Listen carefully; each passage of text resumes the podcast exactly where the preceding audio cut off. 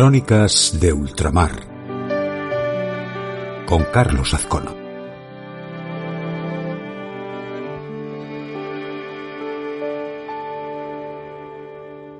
Los viejos amores que no están,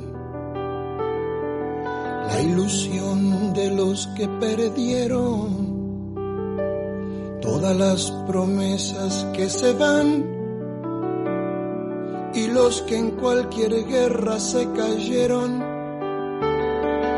Todo está guardado en la memoria, sueño de la vida y de la historia,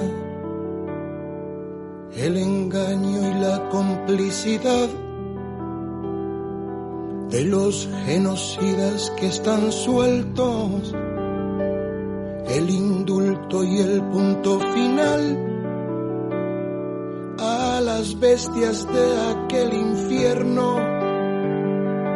Todo está guardado en la memoria, sueño de la vida y de la historia.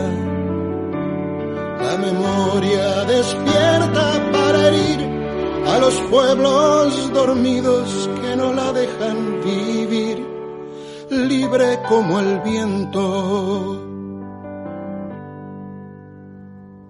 Los desaparecidos que se buscan con el color de sus nacimientos, el hambre y la abundancia que se juntan, el maltrato con su mal recuerdo. Querido oyentado de Siéntalo con Oído, acá este cronista de ultramar haciendo su o intentando por lo menos, hacer su primer crónica en el primer día de invierno que le toca a esta zona austral del continente. Así que hoy es invierno. No tanto por los bajos ceros, sino por porque todo el sur amaneció blanco de nieve, con muchísima nieve, y el centro con un viento, un viento ártico antártico, así que te corta las manos y bueno, es lo que toca en esta época, mayo siempre fue así, eh, ese cambio del, de que se te caen todas las hojas de golpe, de golpe la hierba está sembrada de hojas cerca donde hay donde hay montes, donde hay árboles, así que ese es el paisaje. Eh, de golpe los ocres que están sobre los árboles caen al piso y los árboles empiezan a mostrar la desnudez y el piso quedan los ocres que se va integrando, con el tiempo se van haciendo tierra. Así que bueno, ¿qué decir? ¿Cómo hablar con un nudo en la garganta? Que es difícil, ¿eh? Si hablar con un barbijo, con un tapaboca, es difícil, después de escucharlo a León, es difícil, es muy difícil. ¿Cómo hacer con ese nudo, con esa memoria de, de 44 años de, de lo que, del golpe eclesiástico, cívico, militar? ¿Cómo hacer con ese ánimo que nos dan las madres de la Plaza de Mayo? Y bueno, la vida continúa, la vida continúa, tiene que continuar, el ejemplo de las madres, de las abuelas, quedan muchos hijos por recuperar y nietos, y eso nos tiene que dar ánimo, nos tiene que hacer apretar las muelas y, mm, y desatar el nudo para poder comunicar, que es lo importante. Esta semana como no podía ser de otra manera, como nos despedimos a Marcos, a el aniversario de, de Galeano y a Luis Sepúlveda, bueno, también lo tuvimos a Tom Lupo. Tom Lupo era un amigo de la radio, era 100% radio y rock, así que eh, bueno, con él aprendimos desde los 80 lo que era el rock en esta parte del mundo y,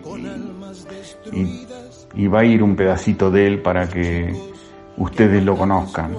Si son muy de radio, lo era, era, era tan radial que, que su voz es conocida en muchos lados del mundo.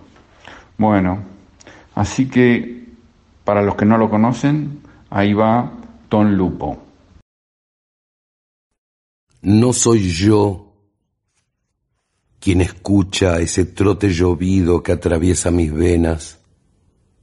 No soy yo quien se pasa la lengua entre los labios al sentir que la boca se me llena de arena.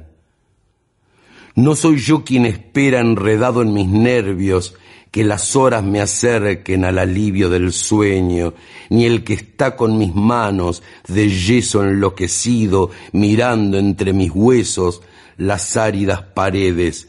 No soy yo quien escribe estas palabras huérfanas. Esto que van a escuchar eh, sucedió hace muchos años. Los Redondos iban a sacar su primer disco y estaban difundiendo los temas del mismo. Pero aún sin disco ya eran una banda legendaria y ya eran tratados como una banda muy especial. Por el singular brillo de sus temas, por el increíble... La voz o el nudo desatado, eh, podemos continuar no podemos dejar de hablar de lo que le ocurre al planeta, las cosas buenas y las cosas malas. Las cosas buenas es que se está limpiando, que todo se está purificando, que, aparentemente somos nosotros los que le hacemos daño. Y, bueno, pero tampoco podemos seguir así, somos 7 mil millones y tenemos que encontrar otra vez la vuelta de no seguir dañando y de poder seguir viviendo. Lo cual es... Eh, es una ecuación aparentemente difícil, pero la tenemos que intentar. Así que estos momentos de interior hacen que uno se haga un montón de preguntas.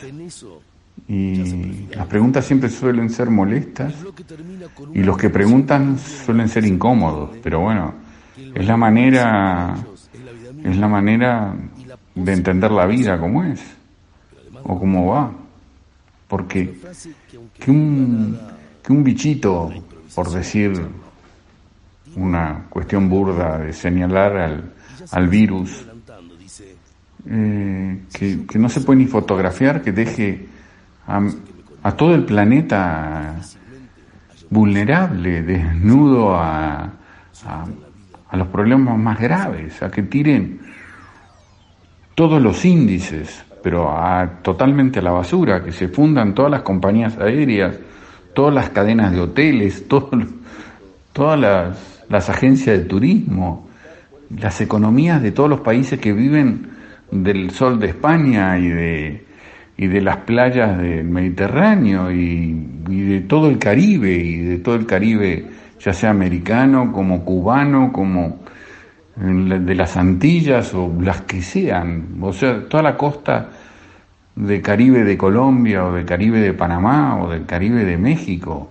o sea, todo eso ha quedado totalmente despedazado. Lo mismo es en, en el Maldivias o Acapulco, sobre el Pacífico, o sea, todo da vuelta, incluso el turismo que hay en, en Tailandia o en la India o lo que sea. Ha quedado todo pata para arriba. Y eso nos hace pensar, ¿no? Desde este rinconcito austral del planeta, decir, ¿cómo puede ser que algo tan invisible eh, tenga tan influencia, que estén todos los líderes mundiales tomándose el jopo, por mencionar al, al al del Jopo Rubio y o, todo el tiempo hablando de que si se murió o no se murió o, que esto lo organizó China o, lo, o se favorece Putin. Todo por un virus invisible es, es algo rarísimo. Es algo que nos tendría que hacer reflexionar, ¿no? De, de qué es lo que hacemos con nuestra vida, a qué nos dedicamos.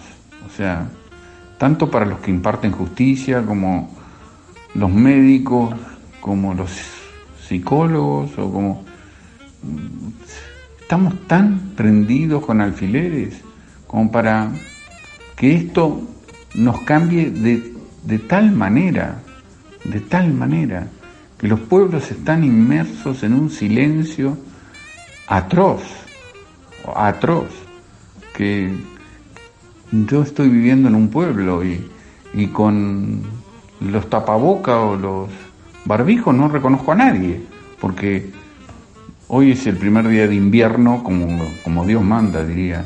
Hoy hace frío, hay viento, no se puede salir sin gorro, sin sombrero, sin bufanda, sin dos pullovers y, con los barbijos. Me parece que estoy viendo una película del oeste cuando, cuando los malos deciden asaltar un tren, no conozco a nadie.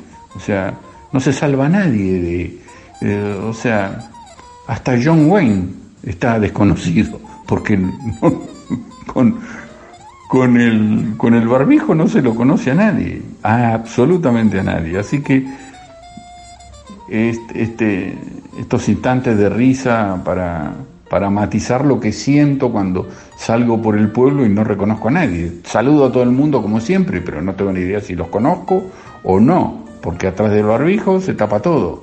Lo único que quedan las gafas y los ojitos y, y desconfiados. Así que, bueno, es instante de risa. Ahora seguimos, queridos oyentes, ahora seguimos.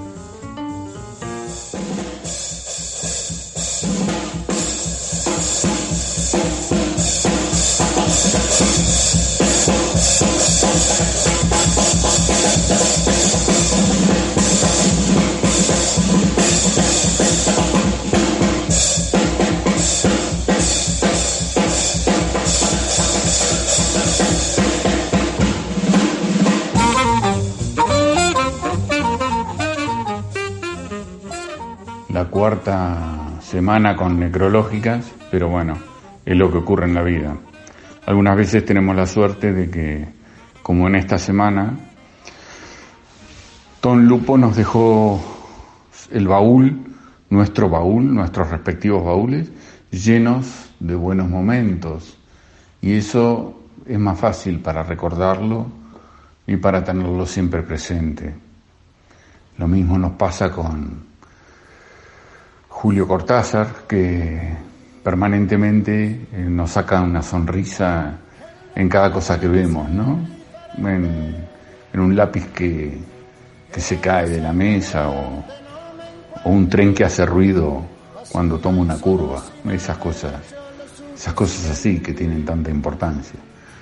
Pero no desesperemos, ya la semana que viene estaremos nuevamente será un poco más invierno porque todos los pronósticos dan desde nieve, viento y, menos cero, pero es lo que nos toca. ¿eh? Ya vamos a hablar, no hemos hablado de número de, de, la pandemia, no hemos hablado de nada. Afortunadamente este, hay algunos países que estamos teniendo más suerte que otros y bueno, y eso lo celebramos. ¿eh? Muchas gracias. Eh, me gusta estar con ustedes y será hasta la semana que viene. Mucha suerte.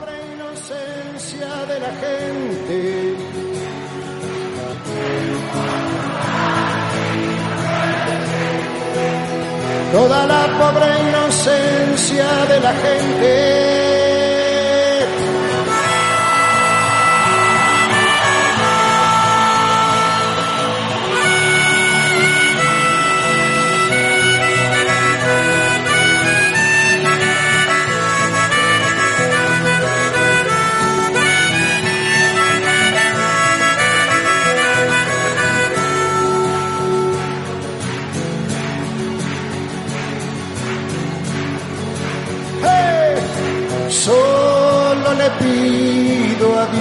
que le engaño.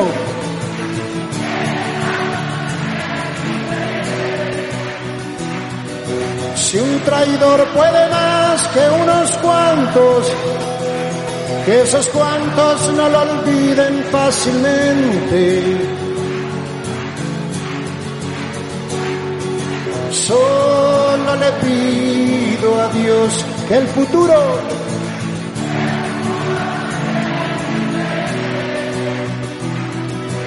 Desahuciado está el que tiene que marchar a vivir una cultura diferente. Fuerte, solo le pido a Dios que la guerra es un monstruo grande.